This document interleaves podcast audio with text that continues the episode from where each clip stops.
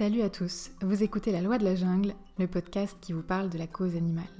Vous pouvez retrouver les notes de chaque épisode sur la loi de la jungle.com et vous pouvez aussi suivre La Loi de la Jungle sur Twitter, at la loi de la jungle, ou encore sur Facebook.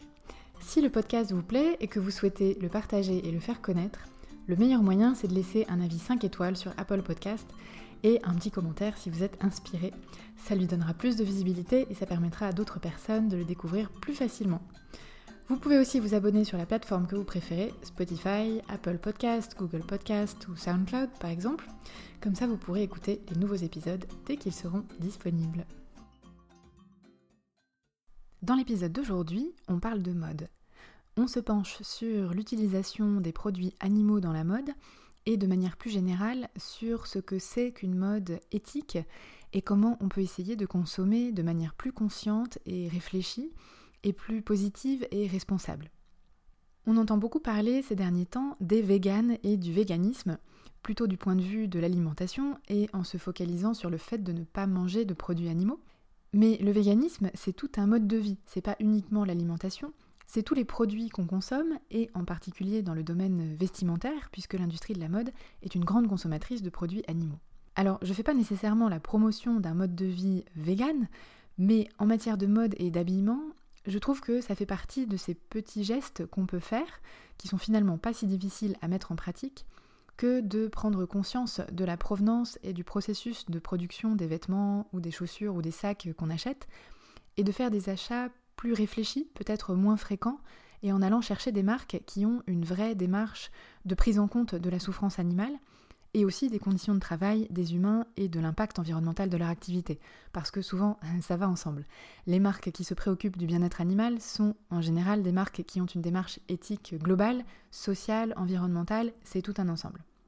Personnellement, je ne suis pas encore une très bonne élève en la matière, mais euh, c'est ce à quoi j'aspire, d'être une consommatrice plus consciente et responsable, et j'ai l'impression que c'est plutôt de plus en plus facile, parce que les marques sont de plus en plus nombreuses, l'offre est de plus en plus visible et accessible, on a de plus en plus d'informations et d'outils à notre disposition pour nous aider à choisir et à se tourner, si on le souhaite, vers une mode plus éthique. Je veux commencer par vous parler des produits animaux utilisés dans l'industrie de la mode, parce qu'on n'a pas forcément connaissance et conscience de ce que sont ces matériaux et de pourquoi ils peuvent poser problème. Le premier, et peut-être le plus évident, c'est le cuir, parce qu'on en trouve absolument partout. On n'y fait même pas attention, mais il est vraiment omniprésent, pas que dans la mode d'ailleurs, c'est vrai aussi dans l'industrie automobile, ou encore dans l'ameublement euh, ou la décoration. Et on n'est pas forcément très conscient de la provenance du cuir et de ce que représente cette industrie du cuir. Le cuir est ce qu'on peut appeler un coproduit de l'industrie alimentaire, notamment de l'industrie laitière et de la viande, puisque c'est souvent la peau des animaux d'élevage qui sont tués à l'abattoir qui est utilisée ensuite pour fabriquer du cuir. Les États-Unis, qui sont peut-être le plus gros acteur mondial de l'élevage industriel, ils produisent une quantité de bétail absolument hallucinante, sont du coup les premiers exportateurs de peau brute. C'est-à-dire que c'est là que les animaux sont abattus et que les peaux sont prélevées pour être ensuite exporté vers les pays qui se chargent de la tannerie et de la manufacture. En l'occurrence pour les US, c'est principalement les pays d'Asie. Et puis le cuir revient aux États-Unis sous forme de produits finis, et donc euh, la boucle est bouclée. Ils récupèrent leurs vaches sous forme de chaussures. Donc ces pays d'Asie, qui sont de gros fabricants de cuir, souvent à bas coût, ne sont pas majoritairement les pays où les animaux sont élevés et abattus. Et j'ai envie de dire, euh, tant mieux. En revanche, ce sont eux qui participent à l'étape la plus polluante et la plus toxique de la transformation des peaux. La tannerie, notamment du fait de l'utilisation du chrome et d'autres produits chimiques qui visent à rendre la peau imputrescible, est une industrie extrêmement nocive à la fois pour les personnes qui y travaillent et pour l'environnement. On sait faire autrement, d'ailleurs on fait autrement dans les tanneries européennes par exemple. On a notamment des tanneries végétales de haute qualité et à noter au passage que l'appellation cuir végétal désigne en fait de la peau animale traitée par un tannage végétal. Nuance. Mais évidemment, ça implique euh, des coûts et des réglementations et des savoir-faire, alors que ces pays d'Asie produisent du cuir pas cher au détriment de leur santé et de l'environnement. On s'éloigne un peu des considérations relatives au bien-être animal, mais c'est vrai que ce cuir, qui est souvent euh, joli, souvent bon marché et qui est omniprésent dans la mode, c'est un matériau qui soulève des questions éthiques de tous les côtés, et pas uniquement du point de vue de la condition animale. Entre parenthèses, la France est aussi un gros producteur mondial de peau brute. On est troisième, mais on est quand même loin derrière les États-Unis qui représentent quasiment 30% de cette production. Mais contrairement à eux, nos exportations partent principalement vers l'Italie, à plus de 70%. Et on est sur un marché beaucoup plus qualitatif, disons. Donc tant qu'à acheter du cuir, mieux vaut le choisir en provenance d'un pays où des réglementations sur le bien-être animal existent et sont en vigueur, et où la tannerie est très contrôlée d'un point de vue social et environnemental. Et évidemment, ce choix a un coût. Et par ailleurs, si on choisit de ne pas consommer de viande ou d'autres produits animaux provenant des animaux d'élevage abattus dans l'industrie agroalimentaire, il y a une certaine logique dans le fait de ne pas consommer leur peau non plus. D'autant que la bonne nouvelle, c'est qu'on trouve de plus en plus d'alternatives au cuir avec des résultats qui sont plutôt de plus en plus convaincants. Il y a beaucoup de recherches et développement sur ces alternatives, que ce soit des matières végétales, euh, à base par exemple de peau d'ananas, de champignons, de pommes, euh, de liège, entre autres, ou des matières synthétiques. Alors oui, certaines de ces matières synthétiques, comme le PVC ou le polyuréthane, sont issues des dérivés de produits pétroliers, mais tout ne se vaut pas. Euh, certains sont des matériaux recyclés, certains ont un impact environnemental meilleur que d'autres, donc on peut rentrer plus dans le détail pour décider hum, quelles sont les alternatives qu'on trouve les plus acceptables et quelles sont les marques qui tirent le meilleur parti de ces matériaux. Je voulais vous parler aussi de la fourrure, qui est un peu moins omniprésente que le cuir, mais ça reste quand même un vrai sujet. Même si les gros manteaux de fourrure de nos grands-mères euh, ne sont plus tellement à la mode, enfin ça dépend dans quel pays, il y en a où c'est encore euh, très courant, mais chez nous, la fourrure se présente souvent de manière plus discrète et plus insidieuse, comme dans ses contours de capuche, qui, entre parenthèses, nécessitent à chaque fois de tuer deux ratons laveurs ou deux renards, ou des bordures de manches ou de petits accessoires. Au niveau mondial, environ 85% de la fourrure consommée par l'industrie textile provient des animaux élevés dans les fermes à fourrure, comme les visons, les renards, les ratons laveurs ou les chinchillas, entre autres. Et les 15% restants environ proviennent d'animaux sauvages, capturés et tués pour leur fourrure, souvent par des méthodes de piégeage, donc dans des pièges à mâchoires, comme les pièges à loups, enfin vous voyez ce que ça peut être, qui sont plus ou moins contrôlés selon les pays. Les raisons pour lesquelles c'est une industrie qui est particulièrement visée par les partisans de la cause animale, ou en tout cas qu'il l'a été à une époque, notamment dans les années 90 où il y a eu beaucoup de campagnes anti-fourrure. Maintenant c'est un peu plus rare, on se focalise euh, plus sur d'autres problèmes. C'est premièrement que les conditions de détention de ces animaux sont considérées comme particulièrement cruelles, parce que ce sont des animaux sauvages qui sont maintenus dans des conditions d'élevage intensif en cage. Et en plus, ce sont souvent des animaux assez intelligents et vifs qui souffrent particulièrement de leurs conditions de vie, on constate beaucoup de comportements anormaux et indicateurs d'une grande souffrance psychologique chez les ratons laveurs, les renards, les visons, entre autres. Deuxièmement, les méthodes d'abattage sont très contestées. Elles sont spécifiques à cette industrie et visent avant tout à préserver l'aspect de la fourrure. L'électrocution est très communément pratiquée, mais la fiabilité et la rapidité de cette méthode sont apparemment assez problématiques. Et enfin, troisièmement, c'est une industrie qui n'est pas soumise aux mêmes règles que les autres, en fait, le contrôle du bien-être animal dans cette industrie est beaucoup moins euh, strict, entre guillemets, que dans les élevages ou les abattoirs, par exemple. Euh, car ces animaux sont abattus sur place dans les fermes et non pas dans des abattoirs. Et là, je vous parle des pays réglementés, mais dans d'autres régions du monde, on fait absolument ce qu'on veut, et les animaux peuvent être écorchés, vivants et conscients. Ça se fait assez couramment, en Asie notamment. L'Europe est le plus gros producteur de fourrure au niveau mondial, on produit 50 à 60% de la fourrure euh, dans le monde. On a environ 6000 fermes à fourrure. Alors la production de fourrure a été pas mal réglementée ces dernières années. En 2007, l'Union européenne a notamment interdit la mise sur le marché, l'importation et l'exportation de fourrure de chiens et chats. Oui, vous m'avez bien entendu, ça veut dire qu'auparavant, on pouvait commercialiser et importer des fourrures de chiens et de chats, et leur production est d'ailleurs très courante en Asie, là encore. L'autre texte important dans ce domaine, c'est le règlement européen sur la protection des animaux au moment de leur mise à mort, qui vise tous les animaux d'élevage, y compris les animaux élevés pour leur fourrure, qui font l'objet de dispositions spécifiques. Par exemple, comme je vous le disais, ce ne sont pas des animaux qui vont à l'abattoir. Ils sont tués sur place, directement dans les fermes à fourrure, et selon des méthodes spécifiques qui visent à préserver l'aspect de la fourrure. Souvent, c'est l'électrocution ou le gazage. Alors, ce qui est un peu pervers, c'est que de plus en plus de pays occidentaux et européens notamment limitent, voire interdisent complètement la production de fourrure. En Autriche, en Croatie, au Royaume-Uni, euh, en Norvège dans quelques années, les fermes à fourrure sont interdites.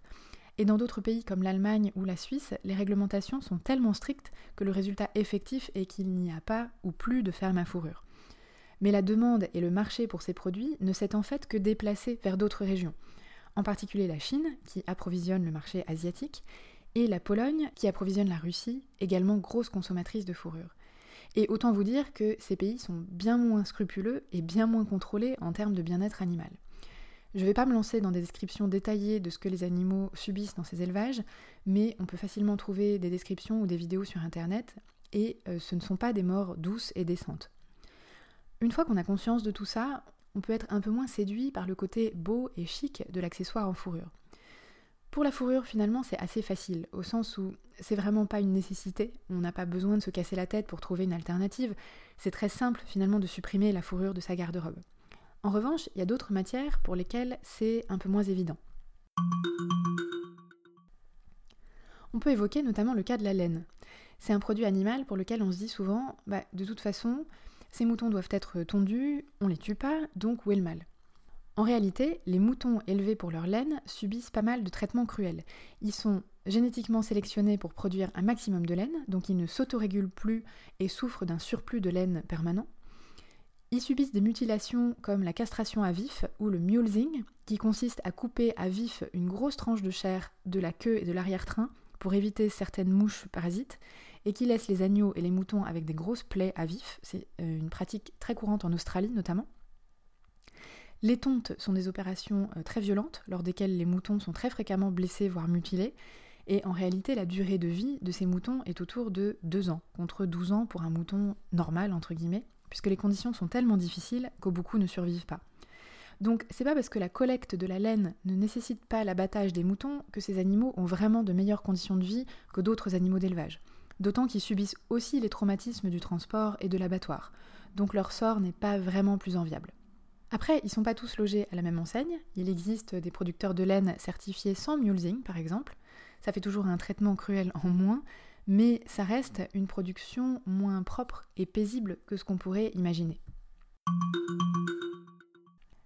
Alors, vous allez me dire, plus de cuir, plus de laine, et le duvet et les plumes qu'on met dans les doudounes, c'est pas mieux, mais qu'est-ce qu'on va bien pouvoir acheter comme vêtements? Et je comprends tout à fait cette forme de découragement. Pour ma part, je suis assez nulle en shopping, mais je suis pas non plus une baba cool en dread et en pantalon de chanvre. Et j'ai traversé une sorte de désert vestimentaire quand je me suis penchée sur ces questions d'éthique animale, parce qu'il y avait plein de choses dans ma garde-robe que j'avais plus tellement envie de porter, mais je savais pas vraiment vers quoi me tourner. Je trouvais que globalement, les chaussures et les accessoires en faux cuir, c'était pas terrible. Le design n'était pas vraiment au rendez-vous et ça me faisait pas envie.